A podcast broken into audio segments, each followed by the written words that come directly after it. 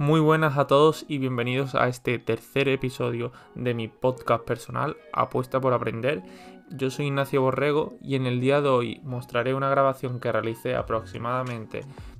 hace 20 días, la cual es muy, pero que muy, muy especial. Os pongo un poco en contexto. El audio antes de que lo escuchéis, que viene a continuación, como notaréis, no es el mejor del mundo, ya que no está grabado en mi propia casa, sino que está grabado en un sitio, como acabo de decir, muy especial, específicamente en la grada del estadio Benito Villamarín. El pasado 10 de junio de 2021 es uno de esos días que no se me van a olvidar nunca, ya que una semana antes de terminar el periodo de práctica que estaba realizando en el Real Betis Balompié, los compañeros de mi departamento de comunicación, donde estaba trabajando durante este tiempo, se reunieron conmigo para darme la gran noticia de que querían seguir contando conmigo para la próxima temporada.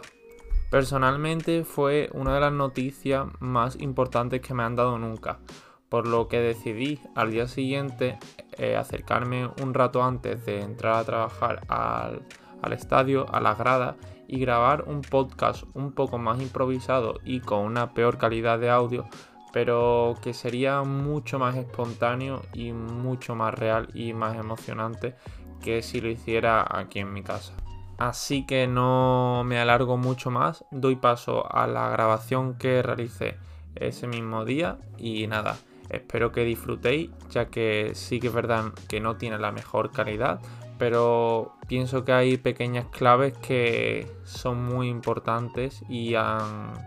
han marcado el destino y han marcado el destino mío a día de hoy.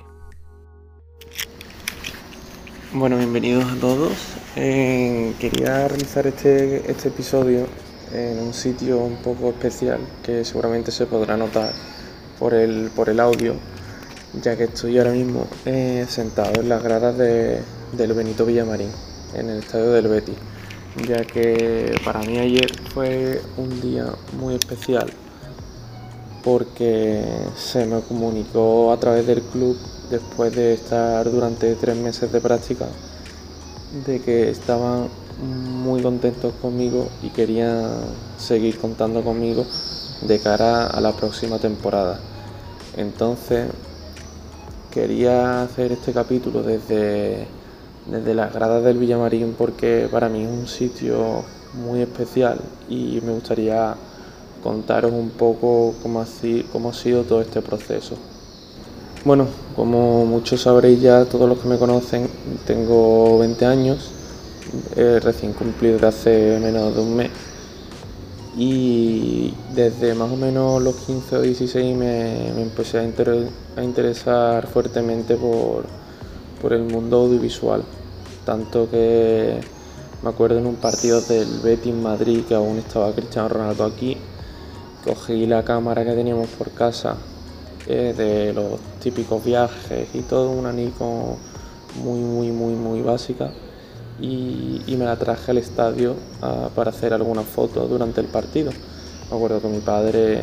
mi padre no me puso ningún problema y ya que podría haberlo hecho, porque con todo el alboroto, con toda la gente, yo siendo un poco despistado y siendo tan chico, pues la podría haber perdido perfectamente y no hubiese sido la primera vez. Y yo creo que esa es una de las decisiones que empiezan a marcar lo que va a ser mi trayectoria durante los próximos años, porque si a lo mejor mi padre hubiese dicho que no, a lo mejor no hubiese seguido interesándome, ya que ese primer día mmm, disfruté un montón haciendo lo que os comento, fotos aquí en el estadio y pensé, coño, esto está muy guay, sería muy chulo poder vivir de esto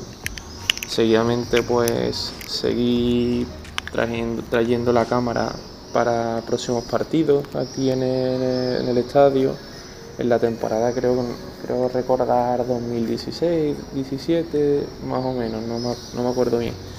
Eh, también hacía mis pequeños trabajos con amigos míos que jugaban en categorías importantes. Y nada, yo en ese momento veía muy lejos la, posibilidad que estoy teniendo ahora y recuerdo con mucho cariño en los mensajes de Instagram que lo tenía petado de los fotógrafos que trabajan actualmente en el bueno en el club no pero trabajan para distintos medios y yo los veía en el estadio preguntándole qué es lo que hay que hacer para poder trabajar aquí, para poder estar a pie de campo. Muchos mensajes que no llegaron a tener respuesta y nada, yo en ese momento lo veía como algo totalmente inaccesible, tampoco como un sueño, pero sí como algo que algún día me gustaría llegar a conseguir. Poco a poco pues fui haciendo mis pinitos en el, mundo de la fotografía y el mundo audiovisual. Comencé entrando en una página, en un portal web eh, sevillista, siendo yo bético, eh, llamado Nervioneo, que desde aquí le mando un gran saludo y nunca estaré, nunca seré capaz de agradecérselo a Samu, el CEO de, la página, que me dio la oportunidad desde el primer día de acceder a, sitios que solo podían gente de prensa. Entonces, eh, yo teniendo 16 años, ninguna experiencia, pues que me diera esa posibilidad, pues parte de lo que soy hoy en día se lo debo se lo debo a él y ya, ya, ya os digo no estaré nunca nunca sabré cómo agradecérselo las oportunidades que me dio porque gracias a él pude entrar en muchos estadios pude acceder a un derby en el que en el que el Betis ganó aquí en el Villamarín he ido a a distintos estadios de, España, he ido a distintas competiciones de, primer nivel de fútbol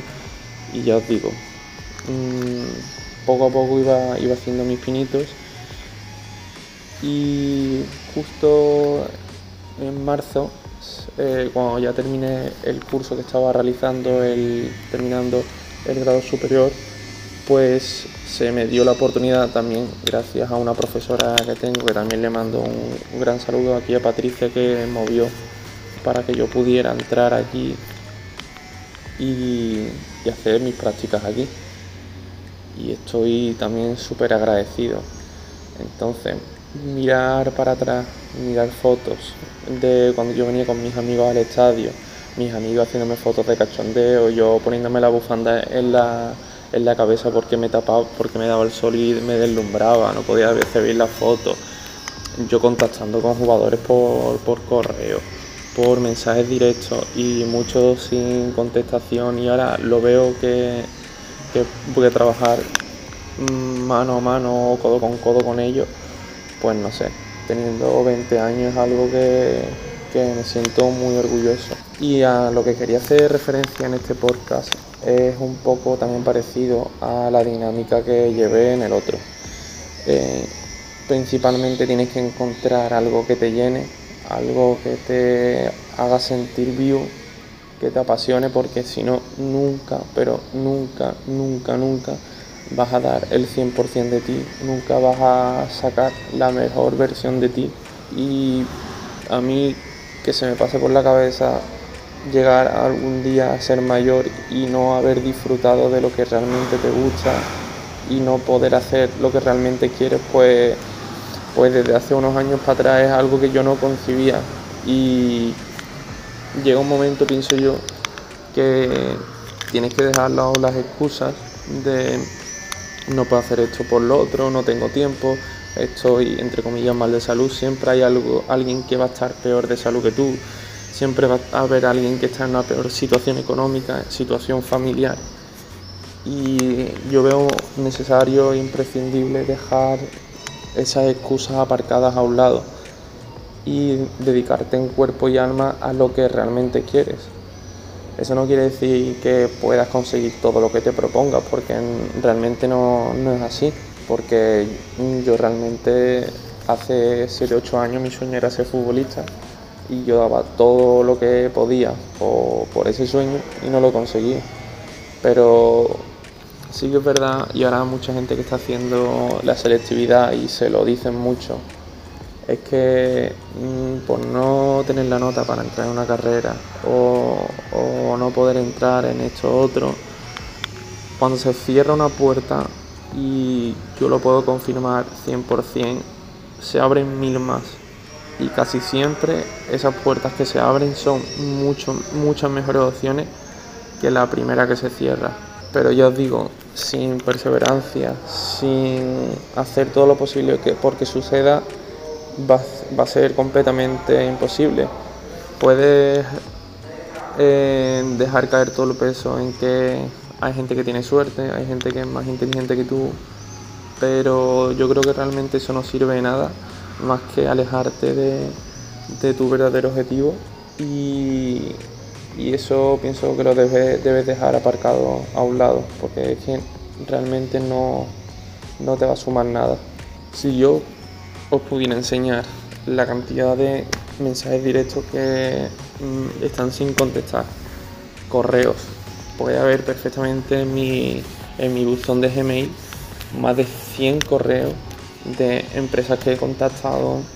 personas, eh, personal que he contactado. Es más, en febrero, antes de que se me diera la posibilidad de acceder a la entrevista para hacer las prácticas aquí,